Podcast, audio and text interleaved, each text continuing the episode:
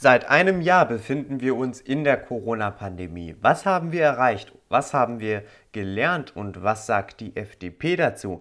Darüber spreche ich nun mit Andrew Ullmann. Er ist Professor für Infektiologie und FDP-Bundestagsabgeordneter. Hallo, Herr Ullmann. Hallo, Herr Giuliano. Herr Ullmann, seit einem Jahr befinden wir uns nun in dieser Corona-Pandemie. Wie steuert uns die Bundesregierung gerade durch die Krise Ihrer Meinung nach? Mehr schlecht als recht im Augenblick. Ähm, wir haben ein, äh, eine Pandemiesituation seit einem Jahr weltweit natürlich. Und äh, die Menschen sind es langsam leid, diese Maßnahmen alle einzuhalten, weil sie kaum noch Perspektive sehen und die Politik der Bundesregierung von Angst gesteuert ist. Und äh, die Politik muss natürlich anders agieren, meiner Meinung nach. Wir müssten mehr Perspektiven aufzeigen und mehr Hoffnung auch äh, kommunizieren und nicht in, von einem Lockdown zum nächsten laufen, indem wir keine neue innovative Techniken ansetzen, damit wir auch noch eine halbwegs akzeptable Normalität auch aufrechterhalten können. Denn der Kollateralschaden dieses Lockdowns ist immens. Sie haben jetzt gesagt, Perspektiven geben, Hoffnung machen.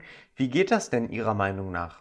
Ja, es fängt ja äh, damit an, dass äh, selbstverständlich die Pandemie existiert erst einmal. Also das ist eine Tatsache. Auch die Virusinfektion ist etwas äh, lebensgefährliches. Äh, und da müssen wir jetzt schauen, wie wir da am besten zurechtkommen. Und die ersten Maßnahmen, die vor einem Jahr ergriffen worden sind, wurde aus Hilflosigkeit ergriffen. Also ich spreche hier explizit von dem ersten Lockdown. Hilflosigkeit, weil wir nicht mehr wussten, was dieses Virus eigentlich verursachen kann für Infektionen und welche Konsequenzen es letztendlich für unser Gesundheitssystem hat.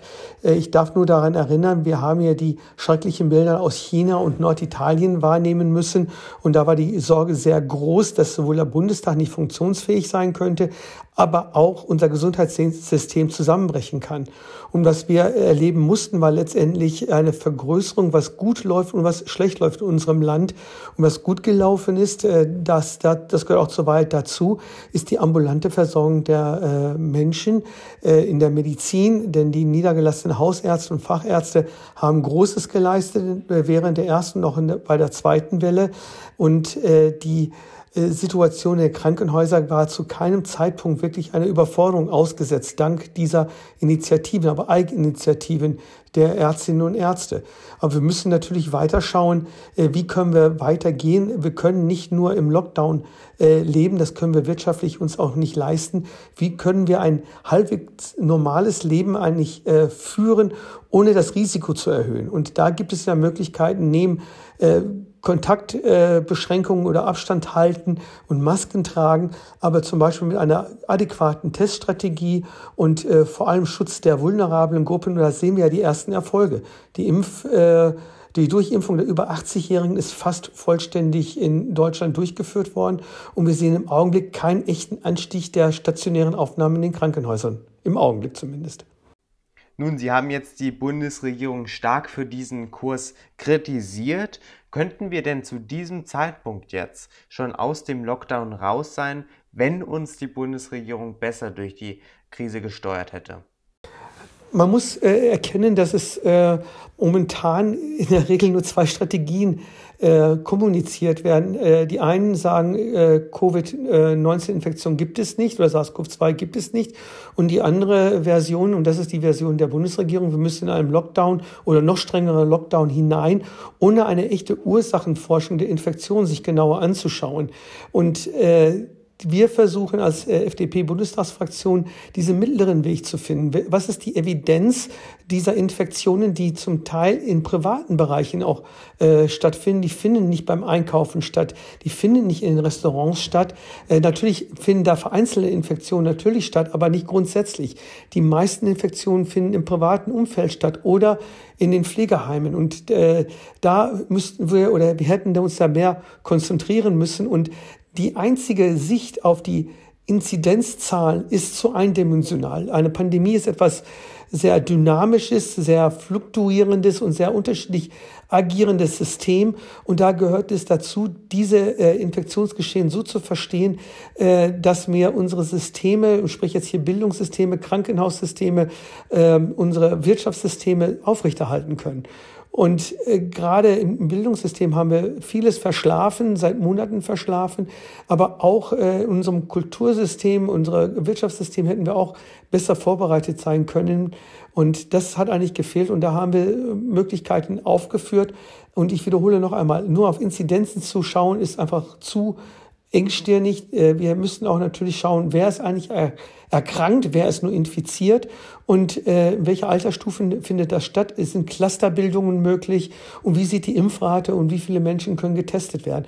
All das sind Faktoren, die äh, hineinspielen, an ein Pandemiegeschehen vor Ort zu beurteilen und so auch Perspektiven für die Menschen zu bilden, denn mit der Perspektive steigt die Akzeptanz äh, der Maßnahmen und äh, auch die Compliance, wie man so schön sagt, also letztendlich die Mitarbeit der Menschen, diese Maßnahmen zu erhalten. Aber ich kriege es sogar im eigenen Freundeskreis mit, dass äh, die Regeln im privaten Umfeld kaum noch eingehalten werden. Und das ist das Gefährliche. Ja, dann blicken wir nochmal auf dieses Thema Impfen nochmal etwas genauer. Das war ja auch gerade in der vergangenen Woche besonders aktuell. Am Montag hatte sich nämlich die Bundesregierung auf Empfehlung des Paul-Ehrlich-Instituts dazu entschieden, den AstraZeneca-Impfstoff nicht mehr anzubieten. War, dieser, äh, war diese Entscheidung richtig? Also ich muss äh, sagen, mit den Informationen, die ich jetzt habe, also ich hatte Informationen am Montag, die unzureichend waren. Es hieß nur, äh, Thrombosen sind beobachtet worden bei sieben Patienten. Es wurde noch nicht einmal die Geschlechter genannt. Äh, Altersstufen wurde ebenfalls nicht genannt und bei 1,7 Millionen Geimpften. Das ist eine Inzidenz, die sehr niedrig ist und unterhalb der Häufigkeit äh, der Thrombosen, die sonst auftreten. Ähm, erste Informationen erhielte ich von Karl Lauterbach im Fernsehen abends äh, bei Hart Fair bzw. Twitter, der offensichtlich ein Exklusivinformationsangebot des Bundesministeriums hat, die uns nicht im Gesundheitsausschuss zuteil wurde. Erst am Dienstag äh, wurde im Laufe des Tages vom Paul-Ehrlich-Institut Details bekannt, wo auch die Sinusvenenthrombose äh, als äh, spezielle Thrombose äh, bezeichnet worden ist. Und das ist auch richtig so, es ist sehr speziell. Und da äh, ist natürlich die Korrelation mit der zeitlichen Impfgabe war gegeben oder ist gegeben. Deshalb äh, finde ich es besser in der Situation zumindest einen Warnhinweis herauszugeben und sagen, Achtung, Frauen, die zwischen 20 und 50 Jahre alt sind, äh, müssen wissen, dass sie möglicherweise, äh, dass da äh, eine Beobachtung stattgefunden hat von besonderen Thrombosen. Ob es jetzt im Kausalzusammenhang ist oder nicht, es spielt hier erst einmal eine untergeordnete Rolle. Und da hätte man vielleicht sagen können, diese Alterskategorie und auch Frauen könnte man erst einmal ausschließen und trotzdem weiter impfen, bis eine Untersuchung der Europäischen Zulassungsbehörde stattgefunden hat, um da äh, zu sehen, ob da eine Kausalität vorherrscht oder nicht. Und am Ende des Tages, oder nicht am des Tages, aber Ende dieser Woche, war es ja dann soweit, dass die Europäische Zulassungsbehörde gesagt hat, jawohl, da ist eine durchaus Korrelation vorhanden, aber Kausalität kann man nicht unbedingt beweisen, was äh, medizinisch immer eine Schwierigkeit darstellt. Aber Sie empfehlen die Weiterimpfung. Und da äh, hätte man diese drei, vier Tage, wo die Impfungen jetzt in Deutschland ausgesetzt wurden, äh, sicherlich weiter hätten impfen können, wenn wir jetzt uns nur darauf äh, beschränkt hätten, diese Frauen erstmal auszuschließen, bis wir mehr Informationen haben. Also ich hätte mir speziellere und detailgenaues Vorgehen mir gewünscht, auch schnellere Transparenz vom Paul-Ehrlich-Institut.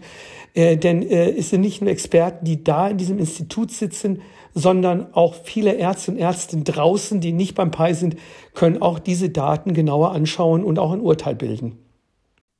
Herr Ullmann, zum Schluss, ähm, der Anschein ist ja, dass eine dritte Welle auf uns zukommt. Manche sagen sogar, dass wir schon in einer dritten Welle uns befinden. Wie gefährlich wird denn diese mögliche dritte Welle für uns sein und wie lange wird sie uns noch aufhalten? Infektionswellen, letztendlich ob es jetzt drei, vier, fünf oder eine Dauerwelle ist, äh, spielt eher eine untergeordnete Rolle. Äh, viel wichtiger ist, wie gehen wir mit diesen äh, Infektionsdynamiken um? Und da ist die Frage, ist es immer sinnvoll, in den nächste Lockdown hinein zu schlittern oder zu sagen, wir müssen schauen, ob unsere Hygieneregeln gut genug sind, die wir auch äh, trotzdem ein weiteres normales Leben uns erlauben können. Denn äh, ob jetzt die dritte Welle oder die kontinuierliche Welle dadurch verursacht wurde, dass äh, Lockerungen zum Teil stattgefunden haben, äh, kann auch nicht bewiesen werden. Und äh, deshalb ist es äh, wichtig, genau zu schauen, wie das Infektionsgeschehen vor Ort stattfindet, genau zu schauen, dass die Menschen oder auch zu erklären, die Informationskampagne der Bundesregierung ist ja quasi nicht existent, äh, dass Hygieneregeln etwas ganz Wichtiges sind, um auch mutierte Viren zu verhindern, also nicht nur zu, diese zu verhindern, auch die Verbreitung zu verhindern. So etwas erwarte ich eigentlich von einer Bundesregierung, die wirklich managen möchte, ein Krisenmanagement durchführen möchte. Das kann ich im Augenblick leider nicht erkennen und wünsche, dass, häufig, dass bald eine äh, Wende bei der Regierung entsteht, die eine Aufklärungskampagne beinhaltet, klare äh, Klarheit schafft und die Verunsicherung beseitigt. Und dann können uns die Wellen relativ egal sein, weil da können wir sicherlich besser mit den ganzen Infektionen äh, umgehen. Und da müssen wir eigentlich hin. Sagt Andrew Ullmann, Infektiologe und FDP-Bundestagsabgeordneter. Herr Ullmann, ich danke Ihnen für das Gespräch. Ich danke Ihnen.